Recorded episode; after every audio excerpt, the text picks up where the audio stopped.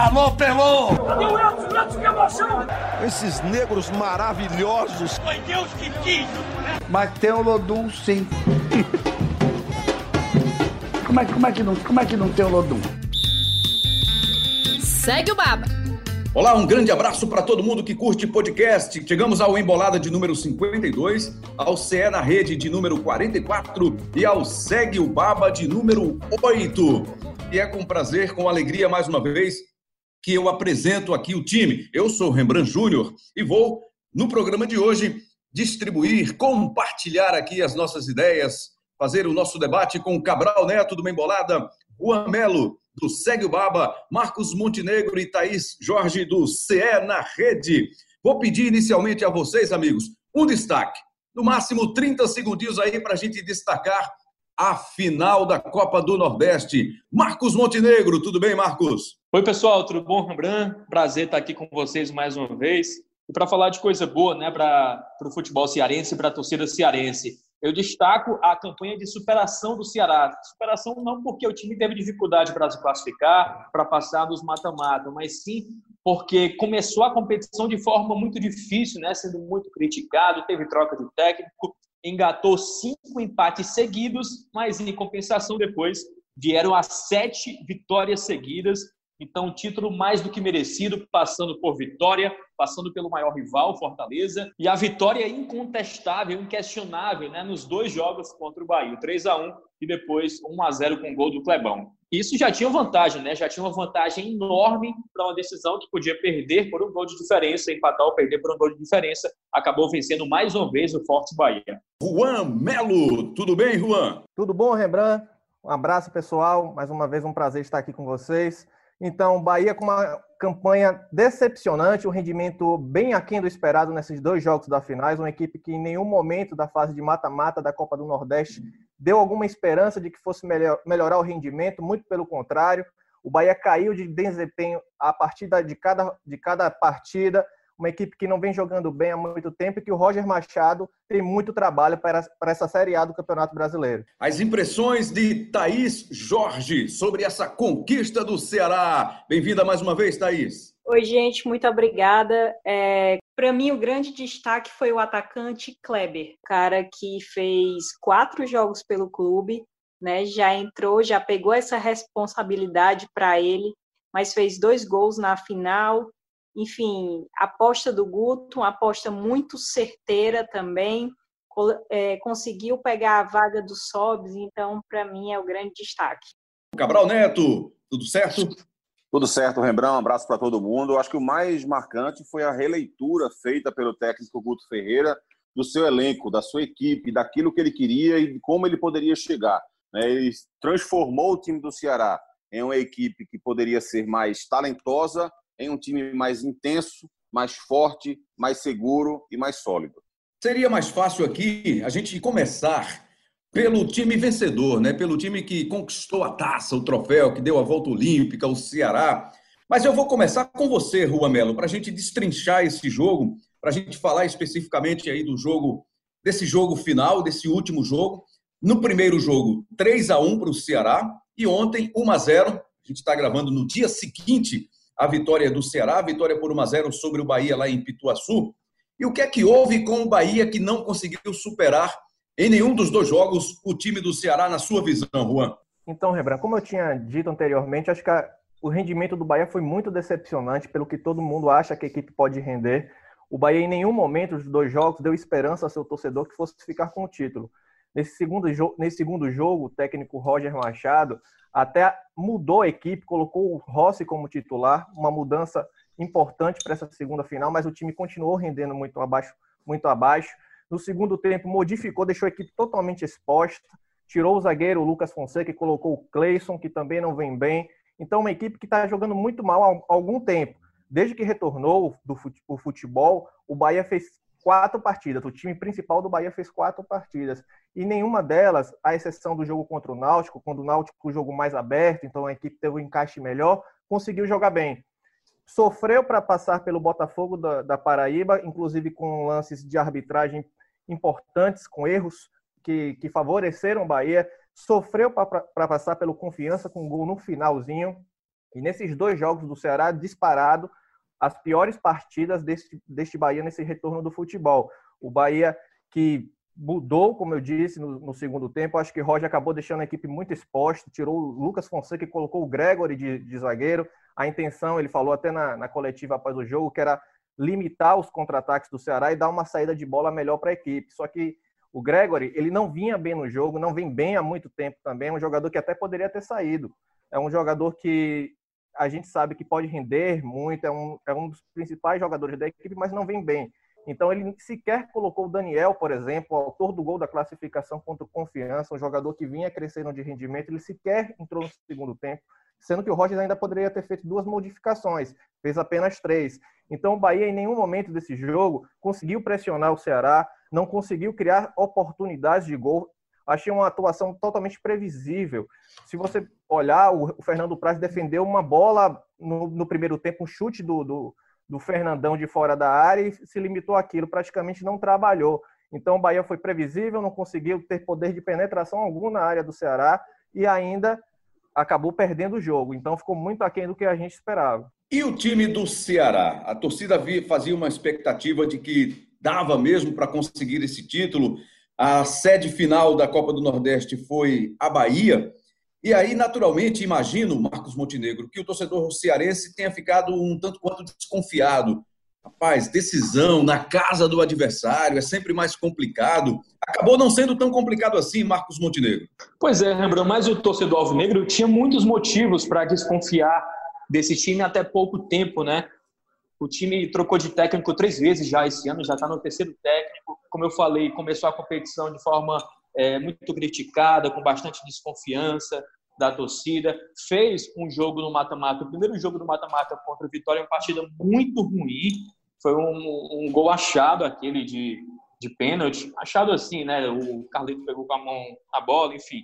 É, mas venceu com muita dificuldade o Vitória e aí veio deslanchar a partir do jogo contra o Fortaleza. O jogo contra o Fortaleza foi uma virada nesse time do Ceará, postura, em vontade, é, em cara mesmo que o Guto conseguiu dar esse time. Como o Cabral falou, é, abriu mão de um time que poderia ser técnico para ser mais físico, é, de mais entrega, mais vontade mesmo. E a partir do Fortaleza deslanchou, fez uma excelente partida, a melhor partida até então é, sob o comando do Guto. Depois fez outros bons jogos contra o Bahia, o primeiro bom jogo, e esse segundo também mais ainda. Sendo que o que me chamou a atenção particularmente nessa segunda partida contra o Bahia é que o time, além de ter aquela postura defensiva, de anular o adversário, de se postar muito bem do meio campo para trás, também subiu a marcação, tentou impedir a saída de bola do Bahia por várias vezes, forçando o erro do Bahia e assim criando chances de ataque. Então tinha a vantagem de empatar ou até perder por um gol de diferença, mas ainda assim foi atrás de gol e acabou conseguindo é, depois do gol do Kleber, né? Depois com o gol do Kleber, aliás. Então eu acho que o torcedor tinha sim motivos para desconfiar do time até pouco tempo, mas depois acabou não sendo surpreendente. Na entrevista vista dos atletas depois da partida é que a gente viu um certo ressentimento assim porque eles falavam não com relação ao ser torcedor do Ceará claro mas eles falavam, eles falavam é, o Fortaleza o Bahia eram favoritos todos diziam que o Fortaleza ou o Bahia ia ser campeão pois está aí a gente mostrou é, quem foi campeão de fato com relação à atuação dentro de campo, chamou muita atenção ainda como o Charles é importante nesse time do Ceará, né? Naquela transição da defesa para o ataque com o William Oliveira na vaga, que é muito menos técnico, muito longe do nível do Charles, com todo respeito ao William Oliveira, é, a gente viu muitos espaços deixados ali no meu campo, dando liberdade para o Rodriguinho, que confundia a marcação, percorria ali o meu campo com muita liberdade. Mas o William Oliveira fez o que podia é, dentro das suas limitações, mas me chamou muita atenção como o Charles ainda é importante para esse time e não tem outro substituto à altura é, no caso de suspensão ou mesmo lesão do Charles. Chamou a atenção também como o Klaus venceu todas as disputas no contra um na defesa. O Luiz Otávio também foi bem. O Bruno Pacheco, a gente falava em outro podcast, esse tem outro podcast aqui nosso que a gente fez junto, desses crossovers aí, que o Ceará precisava usar mais os laterais, né? Na inoperância do meu campo, quando o Bachola ainda estava no time, quando o Vina não conseguia render distribuindo o jogo, na inoperância do meu campo, as laterais têm que ser alternativas, sempre foram boas alternativas para o Ceará com Samuel Xavier e com o Bruno Pacheco. Por sinal, o pênalti no jogo contra o Vitória foi proporcionado depois de um cruzamento, depois de uma subida do Bruno Pacheco. Nesse jogo agora contra o Bahia, o Bruno Pacheco acho que foi um dos melhores em campo, totalmente seguro defensivamente, mas também tendo participações ofensivas do meio campo para frente. Então, esses, é, esses quesitos me chamaram a atenção nessa partida especificamente. Continua preocupando um pouquinho o fato da criação do meio campo ali do Ceará, né? O Vina ainda saiu machucado para piorar a situação. O Vina terminou a competição como artilheiro da Copa do Nordeste, com cinco gols, saiu machucado. É uma preocupação, sim, porque a gente não vê nem o Lima entrando em campo mais, o Wesley muito menos. O Leandro Carvalho, aquela coisa muito irregular. Então, continua preocupando esse setor criativo do Ceará, pensando na Série A e também na Copa do Brasil que o time está disputando. E tem o segundo jogo exatamente contra outro baiano, que é contra a Vitória, né? É, Thaís, eu vou querer saber de você daqui a pouquinho que outras diferenças você viu nesse time do Ceará sob o comando de Guto Ferreira, né? Pouco tempo de trabalho ainda do técnico do Ceará, mas já apresentou resultado. A conquista da Copa do Nordeste foi muito importante para o time do Ceará. Antes, eu queria dar uma passada aqui com o Cabral Neto sobre o Roger Machado, que não conseguiu vencer nenhum desses dois duelos contra o técnico do Ceará, ex-técnico do Bahia, Guto Ferreira. Estrategicamente, qual foi a diferença que você conseguiu enxergar aí nesse duelo de estratégias, Cabral? Olha, Rembrandt, é... o que eu, que eu percebi é que, em termos de estratégia desse último jogo, o Guto entrou em campo, né? o Ceará entrou em campo como se não houvesse nenhuma vantagem. É, a impressão que eu tinha é que ele só usaria essa vantagem dele se o Bahia, por exemplo, abrisse o placar.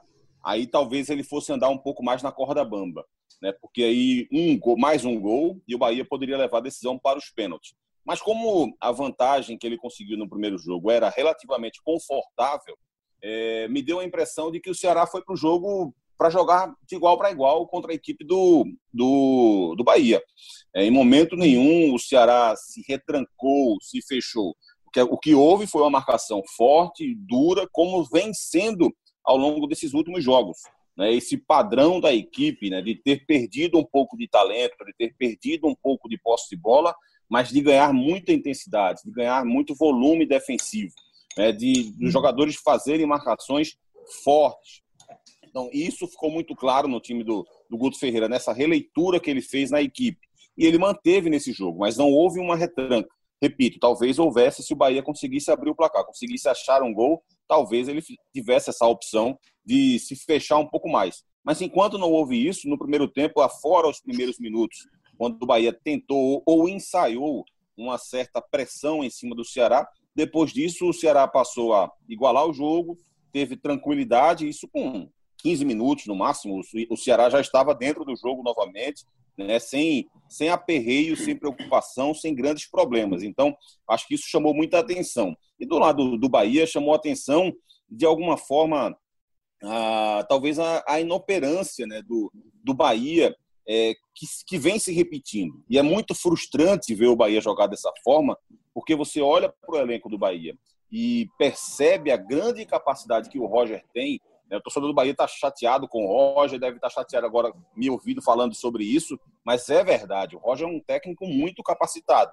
Então, isso é muito decepcionante. Você, tem um, você junta um técnico muito capacitado como o Roger, inteligente, né, estudioso, é, que conhece o futebol a fundo, é, e um elenco também disposto a dar uma resposta muito positiva, e essa resposta não aparece. Né? E o Bahia, mais uma vez, acabou fazendo um, um jogo ali muito, muito é, frio, é, sem, sem muita capacidade de envolver a marcação do adversário, é, sem conseguir achar soluções, é, sem conseguir pressionar, mesmo na, na desvantagem. Né? A alteração feita pelo Rocha, por exemplo, no intervalo do jogo, que teoricamente deveria servir para fazer o time do Bahia pressionar e empurrar o time do Ceará para o seu campo de defesa, não aconteceu. Só aconteceu o outro lado. Na hora em que ele tira um, um zagueiro põe um atacante, pega um volante, traz para ser zagueiro, e esse volante é um jogador é, que, quando está bem, é um jogador qualificado no passe, o que é que você imagina? Olha, o Bahia agora vai pressionar o Ceará, vai empurrar o Ceará para o seu campo de defesa,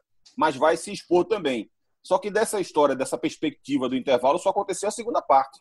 Né? O Bahia só se expôs. Ele não conseguiu empurrar o Ceará para o seu campo de defesa. O Ceará conseguiu, é, em alguns instantes, né, ter possibilidades de encaixar o contra-ataque. Esse contra-ataque não estava encaixando. No primeiro que encaixou, saiu o gol. Né? O Bruno Pacheco conseguiu fazer uma boa jogada. É, houve uma falta, inclusive, antes, mas o árbitro percebeu muito bem a lei da vantagem.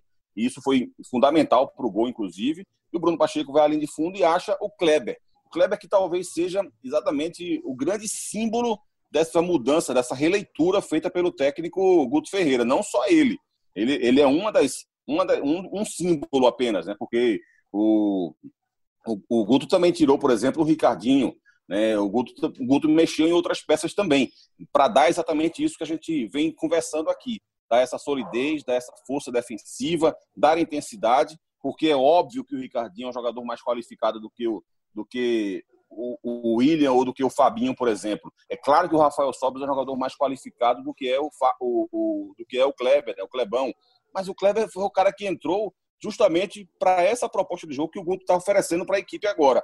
E aí o time se tornou mais forte, mais intenso, mais físico e com isso conseguiu essa arrancada aí lindíssima e histórica, porque você conseguir vencer o Vitória, o maior rival, o Fortaleza, e duas vezes o Bahia é para deixar o título muito mais do que incontestável. Eu aproveito agora para conversar com a Thaís, falar com a Thaís sobre essas mudanças pontuais aí já, já citadas por Marcos, por Cabral, em relação ao time do Ceará. O trabalho do Guto Ferreira é um trabalho recém-iniciado, Thaís. E que outras diferenças os cearenses já perceberam nesse trabalho que está sendo desenvolvido por ele, está sendo iniciado para uma competição longa agora, como veio o Campeonato Brasileiro. Tá aí, Jorge? Olha, eu vou pedir só licença para fugir um pouco da tua pergunta, mas é porque tem uma coisa aí, os meninos analisando né, essa questão dentro de campo. Eu fiquei pensando nessa questão fora, sabe? Porque é o primeiro título do Ceará, enfim, tudo diferente com essa pandemia, né? E eu, eu estava eu tava em 2015 na Arena Castelão, quando o Ceará também foi campeão invicto, e aquela atmosfera toda da Arena Castelão, ontem eu senti muita, muita saudade disso, e foi, não sei se o Marcos acompanhou isso também, mas aqui em Fortaleza, pessoal, foi muito incrível o que aconteceu. O Ceará não estava jogando na Arena Castelão, sabe? Mas a gente estava em um clima de Castelão na cidade inteira, porque rolou fogos, é, rolaram fogos, buzinaço, grito em janela. Então, fiquei, caramba, eu moro perto do shopping também, onde é o drive-in do Ceará, né? Que, enfim, as pessoas foram para lá assistir e tava uma atmosfera bem incrível, sabe? Eu acho Isso em todos os bairros, né, Thaís? Relatos em todos os bairros. No meu bairro eu tive dificuldade para dormir. Marcos, eu tive dificuldade para dormir, assim, quando a partida começou, eu fiquei com aquele sentimento, poxa, cara, que saudade, sabe, de estar no Castelão. E eu acho que, que é essa, você falou, né, Cabral, essa, esse lance aí do que, da diferença do Guto, né, é, com o Guto. E eu fico pensando, poxa, a grande diferença é que agora a gente está vendo essas evoluções das equipes pela, pela televisão, né, pelo treino que, que pelas câmeras, assim. É, é, desde, desde o primeiro treino, jogo treino que o Ceará fez né, na cidade de Vozão, que eu assisti, é, até as primeiras coletivas do Guto, os primeiros treinos, enfim, é tudo virtual, entendeu? Então, é, eu acho que, assim como nós, assim, o torcedor do Ceará também está assistindo, deve ser um, muito angustiante, né? essa questão de estar tá assistindo a, a, tudo pelas redes sociais, pelas telas, enfim. É, o, que eu, o que eu acho legal nessa, no Ferreira, eu até estou escrevendo um texto sobre isso, é essa questão da serenidade dele, sabe? Ele é um cara que ele é o mesmo se ele ganha, se ele perde. Assim, a gente até brinca que ele tem essa coisa da motivação, né? Que é aquele meio coach, enfim. Mas é, o, que eu, o que eu percebi muito é isso, assim, ele é um cara sereno, você vê a própria relação dele, dele com os jogadores, já tinha trabalhado com muitos jogadores, mas eu acho que o grande trunfo mesmo foi ter arriscado, é um cara que chegou sem medo de arriscar, eu acho que não deve ser fácil, por exemplo, você deixar um Rafael Sobes, jogador que é conhecido, né, é, que tinha marcado vários gols no Nordestão, você deixar para colocar o Kleber, que vem do Barbalha, né? menino jovem, um cara que estava na Marinha do Brasil há cinco anos, né, sendo marinheiro, um cara que vem da favela, você dá uma oportunidade para ele, isso é muito sensacional, entendeu? Assim como o Fernando Sobral, Marcos, quando, quando, quando que a gente ouvia escutar né, no Fernando Sobral, no nome dele, por exemplo, ano passado?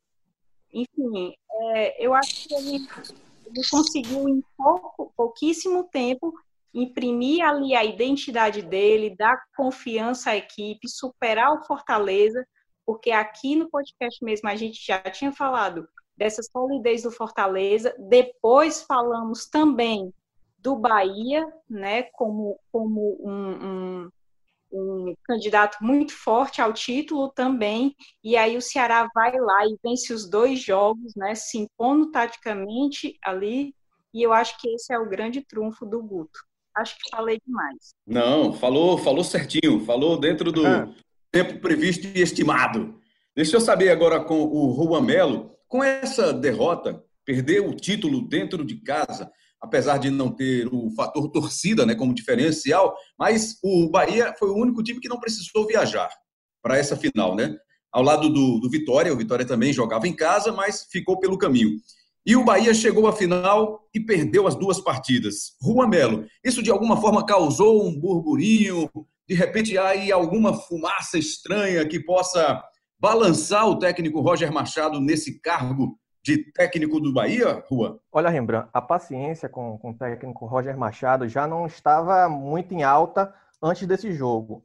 E aí, depois do que o Bahia apresentou, ficou ainda mais complicado para ele porque vocês, a, a, Thais até estava falando desse ambiente para a partida. Aqui em Salvador, os torcedores acompanharam toda a trajetória do ônibus do Bahia da concentração até o estádio de Pituaçu. Teve muita promessa em rede social, as pessoas, os torcedores da, do Bahia tentaram criar um clima todo favorável ao clube. E mesmo assim, o que se viu foi um Bahia frio. E essa é uma das críticas ao time de Roger Machado aqui. É uma equipe muito fria, independentemente da situação que esteja. Uma equipe que não é vibrante, que não consegue é, pressionar o adversário, que é justamente o contrário do que o, Guto fazia aqui no Bahia. O time do Bahia, do Bahia, treinado por Guto, na época, ficou muito marcado por ser uma equipe que jogava dentro de casa, pressionando o adversário, não deixando ele respirar em algum momento. E esse Bahia de Roger não é assim, é um Bahia extremamente frio. Em alguns momentos pode funcionar, mas em situações como essa de final, não funcionou em nenhum momento. O Bahia de Roger não, não só pela, por essa final da Copa do Nordeste, mas é uma equipe que vem decepcionando o torcedor há muito tempo. A gente lembra do Campeonato Brasileiro do ano passado, como fez um grande primeiro turno, o melhor de sua história, mas fez uma campanha de segundo turno para brigar contra o rebaixamento. Então você pega o Bahia de Roger, que na, no, no, início do ano foi eliminado pelo River do Piauí na, no início da Copa do Brasil, na primeira fase da Copa do Brasil. Ainda permanece na Sul-Americana, mas é muito pouco. Hoje, inclusive, tem final do Campeonato Baiano. Os torcedores não, não querem saber de título. Para os torcedores, o importante era essa Copa do Nordeste, até porque o Campeonato Baiano, o Bahia jogou praticamente todo com o time sub-23 e tem jogado as fases finais com o time reserva. Então, isso não é suficiente para afagar qualquer tristeza, lamentação dessa, dessa final da Copa do Nordeste. Então, o Bahia entra muito pressionado pela essa Série B, o Roger principalmente. Agora, também é importante pontuar também que não é, a culpa não é só do Roger, né? Muito se fala pelo, eh, em relação às substituições dele, a equipe fria, mas também muitos jogadores importantes, jogadores chaves da equipe, não estão jogando bem. A gente citou o Gregory, que vem mal há muito tempo, o Elber, que era um dos destaques da equipe nesse início, nesse retorno do futebol, não conseguiu jogar nos dois jogos contra o Ceará. Foi totalmente anulado pela defesa do Ceará. A gente pega o Rodriguinho, camisa 10, principal contratação do Bahia no ano, ainda não deslanchou. Então, o Juninho Capixaba, lateral esquerdo, também que foi bem até contra o Botafogo da Paraíba, depois sumiu nos outros jogos. Então, alguns jogadores importantes do Bahia não vêm bem. E você pega o banco de reservas também, que você acredita que é um banco qualificado, esses jogadores não têm entrado e mudado a cara do jogo. Uma diferença importante também em relação ao trabalho do Guto em relação e ao Roger é que o Guto teve a coragem, por exemplo, de tirar o Rafael Sobis e colocar o Kleber é uma, uma situação que a gente não vê que o Roger faria aqui. O Roger tem muito desse, dessa situação de hierarquia. Por mais que um jogador esteja numa fase ruim, dificilmente ele vai trocar, a menos que esteja uma, uma sequência totalmente é, é difícil desse jogador. Então, para ele colocar, por exemplo, o Marco Antônio, um menino formado aqui, na, é, um, um, jogador jovem que vem se destacando no Campeonato Baiano, para ele colocar de titular, isso aqui a gente vê como praticamente impossível né, em relação à metodologia do Roger. Então é uma situação totalmente diferente que irrita muito os torcedores. A, a equipe queria uma equipe muito mais, os torcedores queriam uma equipe muito mais vibrante. Isso não aconteceu em nenhum momento. Tá aí então uma análise dos times que estavam envolvidos nesta final de Copa do Nordeste. Algo mais, amigos, que vocês queiram acrescentar sobre essa decisão, sobre esse desempenho dos times na competição regional? Ô, Rembrandt, se você me permite, a Thaís claro. falou do Kleber do Fernando Sobral. Eu, particularmente, acho muito legal quando esses atletas que rodam vários times, né, o caso do Kleber e do próprio Fernando Sobral aqui no estado, porque a gente vê de perto né, a caminhada, a batalha desses caras, o quanto os caras suaram para chegar onde chegaram. O Fernando Sobral jogou no Horizonte, em vários times aqui do Campeonato Cearense, e o Kleber, destacando o Kleber, que foi o cara da final, das finais, né, dois gols nas duas finais. O Kleber é, fez teste no Vitória, fez teste no Bahia, chegou a jogar na base do Vitória, um molho especial. Ele é torcedor do Bahia e depois disso tudo, depois dessas tentativas na terra natal dele, ele veio bater aqui na região do Cariri, que no sul do Ceará, no time do Icasa. Ganhou uma chance no Icasa, depois foi jogar no rival do Icasa, que é o Guarani de Juazeiro. Jogou também no Guarani de Sobral, que é na outra ponta do estado. E entre essas idas e vindas, teve muitas passagens no Barbalha. A gente fala em gols dele nessa final da Copa do Nordeste, mas ele já está acostumado com essa história de fazer gol em final. Em 2018, fez gol na final da segunda divisão cearense, jogando pelo Barbalha, foi campeão da segundinha cearense, e no ano passado fez gol de novo nessa mesma final da segunda divisão cearense, aí já jogando pelo Calcaia, foi campeão também dessa competição. Então é legal a gente pegar um pouco da trajetória desses atletas que estão se destacando hoje no time profissional do Ceará, que vão jogar a Série A, né? porque eu acho que o, o, bom do esporte são essas histórias que permeiam o futebol, né? É muito interessante ver o que tem por trás de tudo isso, por trás de toda essa batalha. Muito legal, meus amigos. Hora de fazer uma projeção para o Campeonato Brasileiro, né? Tá todo mundo vivendo essa expectativa de a bola voltar a rolar no Brasileirão, Série A, B, C, a D também um pouquinho mais para frente. Mas vamos lá, falando um pouco, passando aí pelos nossos times do Nordeste, os times representantes da nossa região. Deixa eu começar aqui com Pernambuco. Cabral Neto, nós temos o esporte na Série A, o Náutico na Série B e o Santa que vai disputar a Série C. Focando a Série A, o Campeonato Brasileiro da Primeira Divisão. Como chega o esporte para essa competição depois de ter conquistado o acesso em 2019 com o vice-campeonato da Série B? Cabral Neto. Olha, Rembrandt, chega ainda de uma forma preocupante, eu diria. É, preocupante porque é, não, não, não foi bem em nenhuma das competições que disputou né, até aqui. É, foi eliminado pelo Brusque né, precocemente na Copa do Brasil, jogo inclusive que marcou a, a demissão do perdão, a demissão do técnico Guto Ferreira. Foi eliminado também precocemente do Campeonato Pernambucano, só jogou a primeira fase, teve que disputar é, o quadrangular do rebaixamento. E na Copa do Nordeste também não, não teve uma boa campanha, acabou sendo eliminado ali pelo Fortaleza, né, no único jogo em que ele fez, é, em, que, em que o time mostrou alguma evolução. Então chega ainda de forma preocupante. Né? Fora a questão financeira, que é muito pesada, né? essa semana a gente foi surpreendido aí com essa ação na justiça do Richelli pedindo 20 milhões de reais. Olha, um clube que já está né, com uma dificuldade financeira imensa. Ainda recebe uma notícia dessa é, para deixar ainda mais preocupado. Mas, a, além disso, o time precisa é, melhorar muito, precisa ter uma evolução muito grande para ganhar alguma confiança.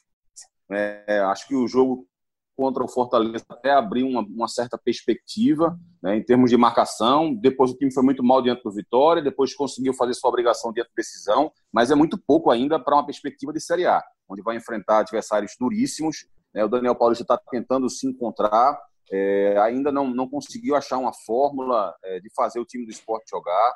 Vai ter muitos jogos duros, então eu acho que a melhor palavra para definir como é que o esporte chega para essa série, série A é exatamente essa, preocupante.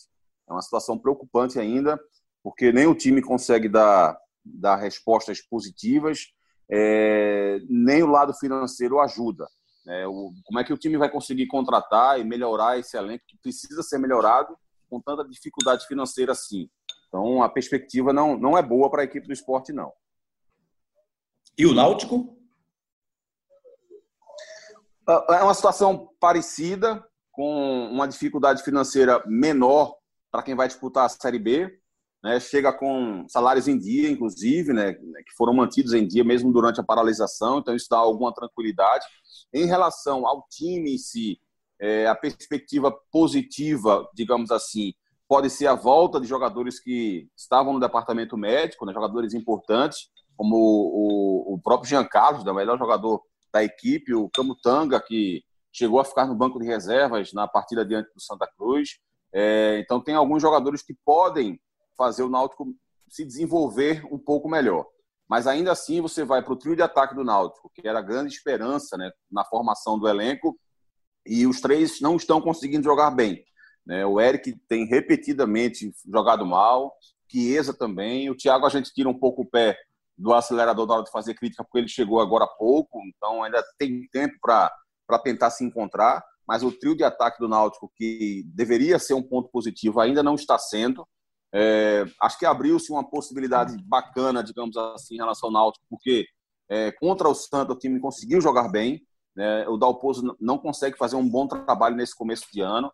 O Náutico tem algumas deficiências, falta repertório ao time do Náutico ofensivo, falta criar repertório, na verdade, não é nem utilizar, falta criar repertório é, ofensivo, mas o time conseguiu melhorar seu sistema defensivo, né? fez um jogo interessante nesse aspecto diante do Central, fez um jogo também interessante nesse aspecto diante do Santa Cruz, especialmente contra o Santa, porque é um parâmetro melhor para se ter, e o time conseguiu ler muito bem o jogo, o Dalpozo conseguiu identificar o que, é que o Santa Cruz tinha de positivo e conseguiu de alguma forma anular esses pontos positivos, né? Quase que tirou o Paulinho, o destaque do Santa Cruz do jogo, com a marcação que foi feita em cima dele, e com isso isolou o Pipico, então houve uma leitura bacana em relação a isso. Eu acho que o ponto positivo do Náutico na hora que você olha para o futuro é ver que tem alguns jogadores que estavam no departamento médico que começam a sair e começam a fortalecer as opções. O Paiva também, que eu deixei de, de citar, mas também se torna uma grande opção para o Náutico. E o fato do Dalpozo parecer ou indicar ter encontrado alguma solução defensiva nos dois últimos jogos. Falta ainda um longo caminho a percorrer para ganhar desempenho, para ganhar rendimento, é, mas pelo menos já aparenta ter tido um ponto inicial, né, que foram esses dois últimos jogos. Eu acho que esses dois são os pontos positivos. Os negativos são esses que eu citei em relação ao trio de ataque, que está muito mal. É, o time passou muito tempo jogando mal e oscilando na temporada, né, com muita deficiência é, no sistema defensivo. Então, os dois jogos que ele fez ainda não nos dão segurança para dizer que o time encaixou a marcação, dá apenas segurança para dizer que o time encontrou uma forma de jogar, parece ter encontrado um ponto de partida em relação a isso, mas ainda é muito cedo. Então, é, o Náutico ainda é uma grande incógnita é, por conta dessa, dessa oscilação e dessas variáveis que a gente observa na hora que olha para a equipe. Marcos e Thaís vão falar sobre Fortaleza e Ceará daqui a pouquinho. Os dois equipe, as duas equipes cearenses estão na primeira divisão, na Série A. A Bahia tem o Bahia na primeira divisão e o Vitória na Série B, a segunda divisão. Juan, quer começar por quem? Por Bahia ou por Vitória? Pode ser pelo Vitória mesmo também. Vitória também que não tem uma situação muito diferente da do Bahia, não. Inclusive, acredito que entra nessa Série B muito mais pressionado porque o Vitória sequer conseguiu classificar para a segunda fase do medíocre campeonato baiano, né? O Vitória ainda no ano passado também brigou contra o rebaixamento da Série B, uma equipe que projeta lutar para pelo acesso para poder se, é, voltar para a primeira divisão, mas que em nenhum momento também ele conseguiu jogar bem. Se você pegar o início da temporada do Vitória, o Vitória ainda sobrevive na Copa do Brasil, mas perdeu o primeiro jogo para o Ceará por 1 a 0. Vai ter que vai ter que é, recuperar, vai ter que tirar essa vantagem do Ceará. No, na Copa do Nordeste caiu para o Ceará, Ceará nas quartas de final, no Campeonato Baiano sequer conseguiu se classificar. Aí o ano anterior, o Vitória não conseguiu brigar pelo acesso na Série B. Então, uma equipe que entra muito pressionada, uma equipe que até que se reforçou nessa pausa do futebol, contratou recentemente o Marcelinho, jogou nove anos na Bulgária, um meia, para ser o camisa 10 da equipe e poder dar esse salto de qualidade que até o momento não veio. A gente fica na dúvida em relação a como é que vai ser o trabalho do Bruno Pivetti agora nesse momento de pressão maior, né? Porque a Série B, por mais que o Vitória tenha colecionado fracassos nessas competições anteriores, a Série B sempre foi vista como a principal competição da equipe, da equipe na temporada. Então, o acesso, se ele conquistar o acesso, então está tudo esquecido, está tudo resolvido. Mas a, a, a, questão toda é que o Bruno Pivetti é um, vai come, tá começando a sua trajetória pelo, pelo Vitória, assumindo uma equipe que era treinada pelo Geninho, e a gente tem a dúvida em relação a como é que ele vai lidar com, esse, com esses jogadores. O Vitória não vem jogando bem, o Vitória tem jogadores que não, não estão na sua melhor forma. O Thiago Carleto, que foi um dos símbolos da, da sobrevida da equipe na temporada passada, quando conseguiu escapar do rebaixamento, não, não vem bem. A principal esperança é o Alisson Farias, né, o, o meio atacante. Eu acho que o Alisson é um dos, um dos, poucos jogadores que tem conseguido jogar bem nessa equipe do Vitória, que tem muito problema de criação. Os centroavantes não têm funcionado, seja o Jordi, Ca... o Jordi Caicedo, o Júnior Viçosa, o Léo Ceará, que era um principal centroavante da equipe, ainda não, re... não resolveu sua questão de renovação então não pode jogar, tá, está afastado. Então é um jogador, uma equipe com muitas deficiências. E entra, inclusive, nesse, nessa estreia na Série B, vai estrear contra o Sampaio Correia no dia 8, desfalcada. Não vai ter o Van, o lateral direito titular, não vai ter o reserva, que é o Léo, que também está machucado, e não vai ter o capitão, o Maurício Ramos, os três machucados. Então o Vitória já entra desfalcado para esse primeiro jogo. Uma equipe que está há oito, há oito dias treinando, já que foi eliminado da Copa do Nordeste, não está no Campeonato Baiano. Então a gente a, a, gente tem muita dúvida em relação ao que o Vitória pode apresentar de diferente em relação ao ano passado. E o Fortaleza, Marcos Montenegro? Pois é, Rambran, a gente, quando fala de Série A, sempre se preocupa com o elenco, né? Eu acho que hoje Fortaleza e Ceará têm um time. Tudo bem, tem opções? Tem, mas as opções que tem não estão sendo bem aproveitadas ou nem estão sendo aproveitadas. Então me preocupa muito com relação ao elenco. No caso do Fortaleza, o Ceni já falou que não abre mão de jogar daquele jeito para frente, ofensiva, aquele tradicional 4-2-4, com quatro atacantes, mas embora muito ofensivo, todos voltando para marcar. O Ceni já falou que não abre mão desse jeito de jogar. E já reclamou, voltou a reclamar, aliás, da falta de opções para manter esse esquema tático, da falta de velocistas, de dribladores. Então, além desse, desse, dessa carência no time, eu observo também que no meio campo a gente não tem opções à altura para substituir um Juninho, um Felipe, que são extraordinários ali fazendo dupla no meio campo. É, no próprio meio campo criativo, não tem aquele camisa 10. Mariano Vasquez ainda não, não se firmou como um meia criativo do time. O Nenê Bonilha também não.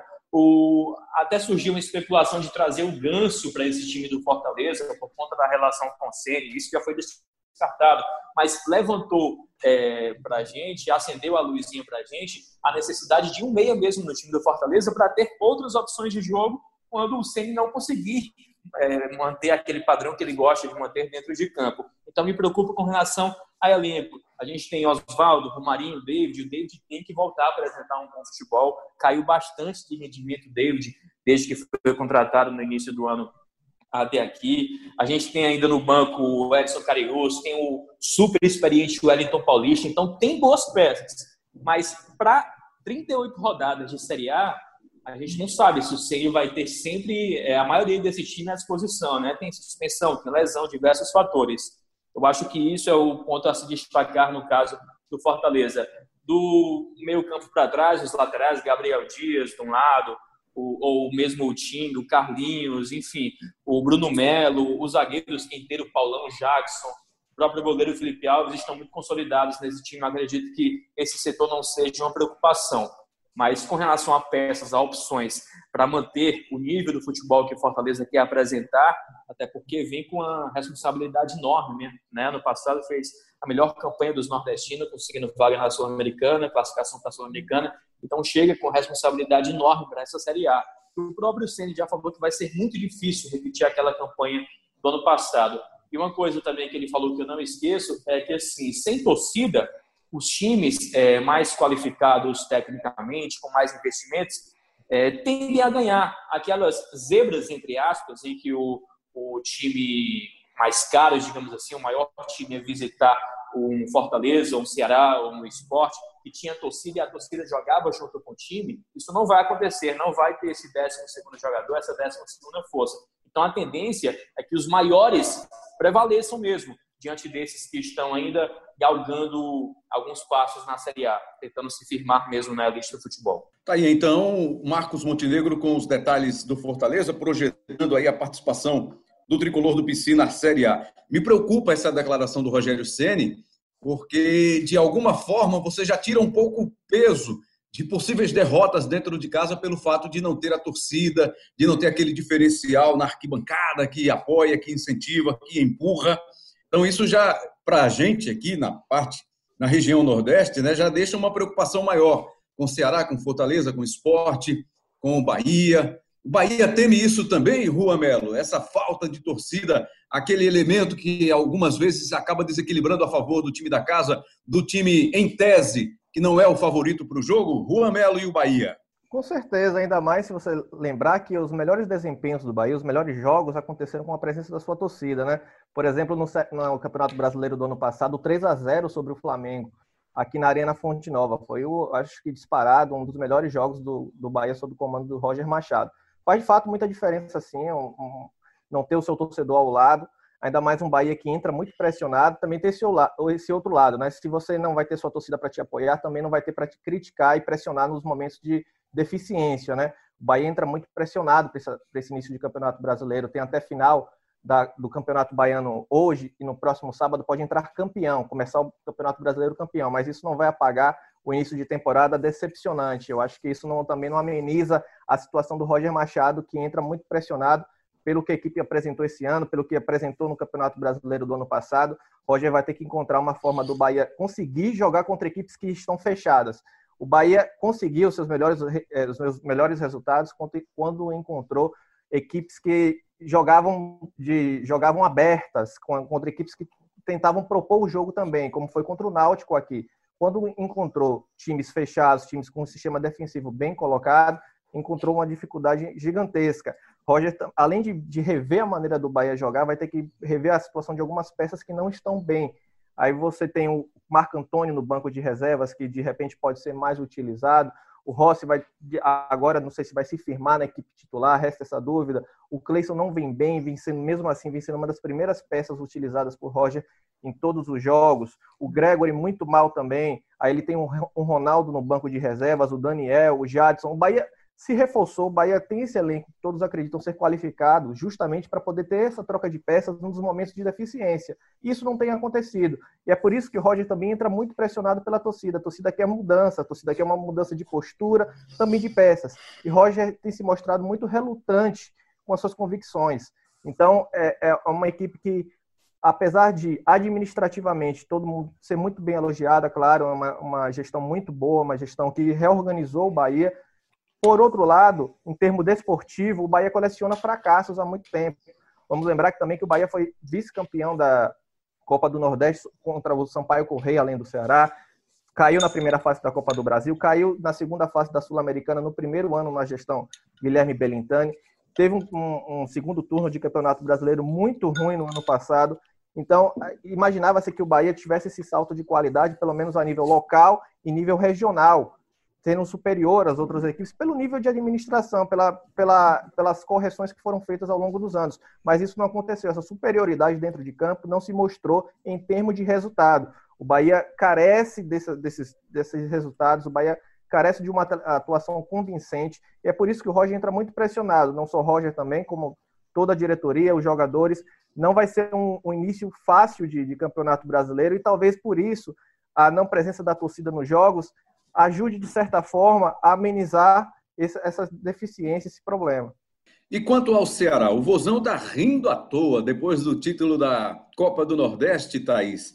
Imagino que agora a motivação, o estado de espírito dos alvinegros esteja bem elevado, né? Esse estado de espírito bem elevado para começar a competição e já vem com um duelo nordestino, um duelo caseiro, dá para dizer assim, né? Contra o esporte. Como é que está aí a motivação dos alvinegros para o Campeonato Brasileiro? Vem mais gente por aí? Tem contratação engatilhada? Como é que está aí a possibilidade de uma boa campanha para o alvinegro para evitar os últimos anos que foi sempre no sufoco para se manter na primeira divisão, né, Thaís?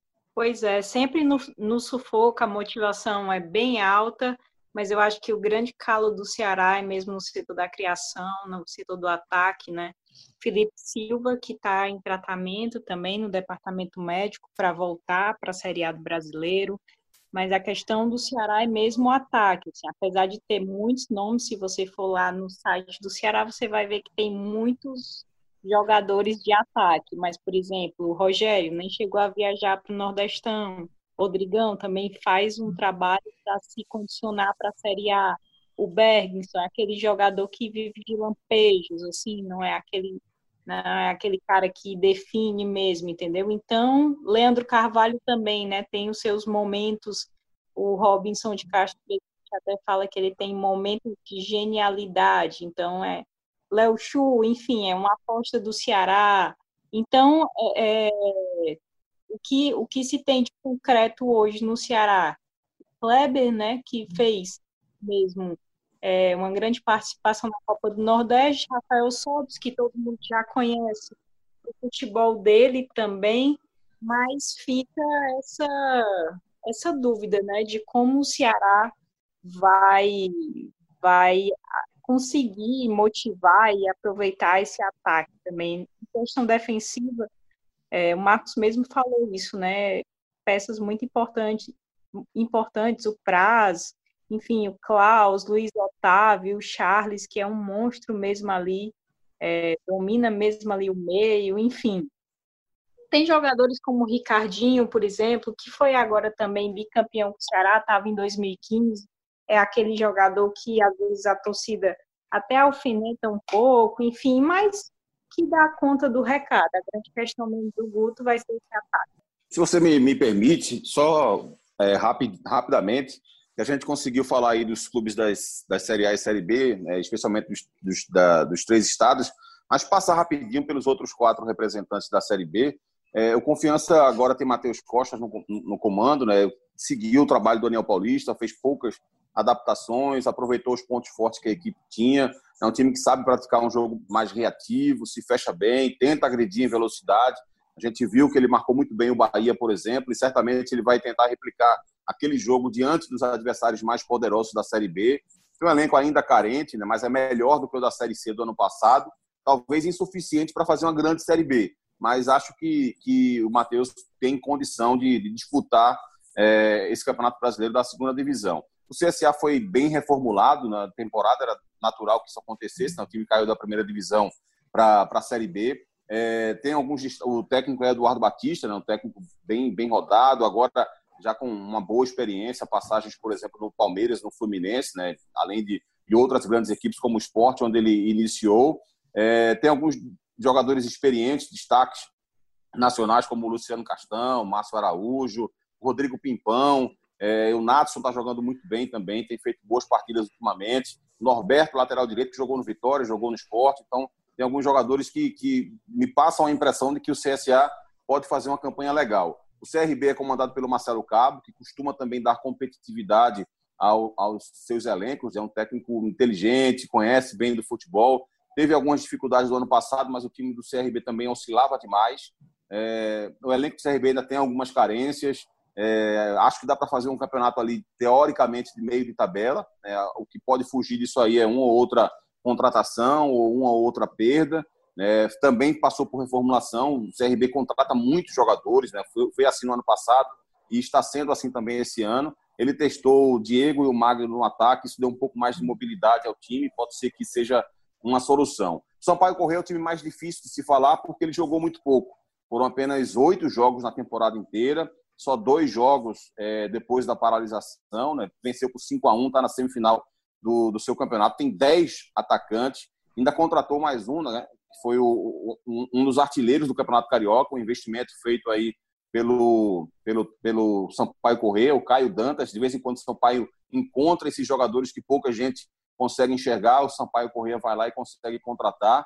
Então, os destaques são o Daniel Penha, que fez uma grande partida na vitória por 5 a 1 e o Rony, que vem jogando muito bem, além do Paulo Sérgio, um jogador que já está no, no, clube há algum tempo também, lembrando. Legal, Cabral. Para deixar completinho aí o nosso papo, a nossa integração entre os podcasts de Pernambuco, do Ceará e da Bahia, falando do Nordeste, um desenho mais abrangente aí do Nordeste, incluindo os alagoanos, o sergipano, o maranhense. Muito legal. Aí, galera, vamos passar rapidamente aqui com a Série C. Temos o Santa Cruz, representante de Pernambuco, Jacuipense, representante da Bahia, e o Ferroviário, representante do Ceará, na Série C do Campeonato Brasileiro. Vamos começar com Jacuipense. Juan Melo, qual é a da Jacuipense para a disputa da Série C este ano? É a primeira vez que a Jacuipense vai disputar a Série C do Campeonato Brasileiro, uma equipe que vem crescendo de rendimento, tanto que foi semifinalista do Campeonato Baiano. Então, é um time que tem jogadores experientes, como Danilo Rios, como Rafael Barros, jogadores que passaram por Bahia, por Vitória, jogaram no exterior. Então, um time que pode sim, pode fazer uma boa campanha na Série C e, quem sabe, ir para a Série B, classificar para a Série B. E o que você me diz do Ferroviário Thaís Jorge, a expectativa do Ferrão aí para a disputa da terceira divisão? A expectativa do Ferroviário é embalar, né? Diferente do ano passado, que embalou aí quando ele chegou lá nos finalmente acabou não se classificando. Então o Ferroviário na, na nos últimos dias anunciou muitos reforços, por exemplo, um deles é o atacante Siloé, bem conhecido aqui, também o atacante Wesley, o, o lateral Thiago Costa, que já foi do Ceará. Então, o Ferroviário está tentando montar um elenco mais forte para essa Série C. A estreia vai ser contra o Botafogo da Paraíba, no domingo, 8 da noite, e você acompanha tudo no ge.globo. Tá legal então, Thaís, Jorge, Cabral Neto e o Santa Cruz, né?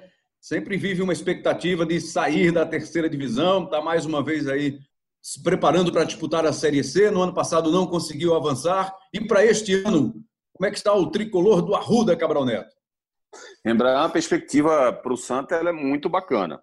Estou é, é, falando em termos de rendimento da equipe, né, de, de desempenho. O time hoje decide um campeonato estadual, é, óbvio que tudo pode acontecer. Né? Na hora que o torcedor estiver ouvindo isso aqui, o Santa pode ser campeão estadual ou ser vice-campeão, né? pode ter uma partida frustrante, mas isso não apaga a imagem que eu tenho do Santa Cruz, né? em termos de desempenho, de resultado.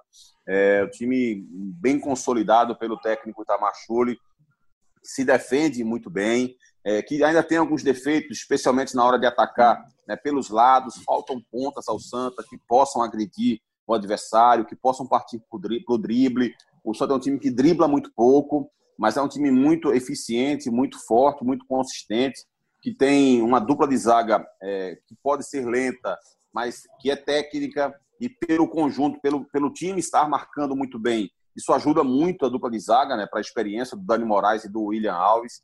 Tem um lateral direito que tem crescido, que é o Totti, que dá muita força, que apoia o ataque. Ele, o Totti, inclusive, foi durante grande parte da carreira um atacante, né, um ponta-direita. Agora ele volta, retoma a posição dele de origem, de lateral direito, e tem crescido. Tem um garoto, o André, que está muito bem, né, um volante, jogando ao lado do Paulinho, que, que é o grande destaque do Santa, para mim o melhor jogador do Campeonato Pernambucano, cara que faz a diferença, além de um grande artilheiro, que é o Pipi. Ah, e, o, e o Michael Clayton, né, que foi um grande achado também, goleiro que tem tem feito grandes partidas, apesar do, do, da falha imensa que ele teve na primeira partida diante do Salgueiro, mas isso não apaga ah, o trabalho que ele tem feito. Então eu vejo uma boa perspectiva para o Santa. O grupo é muito difícil, é muito duro, né? Tem, tem Vila Nova, tem Paysandu, tem Remo, então o próprio Ferroviário, né? Que foi destacado aqui no programa, Botafogo da Paraíba, 13. Então não é um não é um campeonato fácil de forma nenhuma. O que pode facilitar de alguma forma para o time do Santa é o calendário.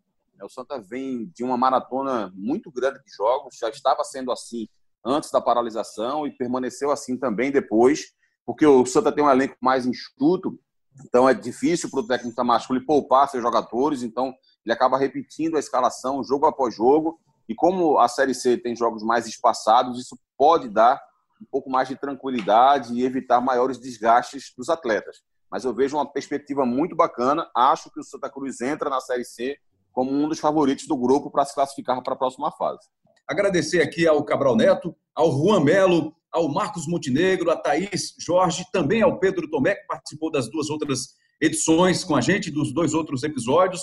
Agradecer a todo mundo que está dando essa força aí, que está ouvindo, que está acompanhando muito legal. Essa integração foi muito bacana. Foram três episódios e a gente espera logo, logo voltar a bater esse papo aqui com vocês nessa integração. Para ouvir o episódio, é só você baixar pelo seu aplicativo de podcast preferido ou no ge.globo podcast, está lá à sua disposição.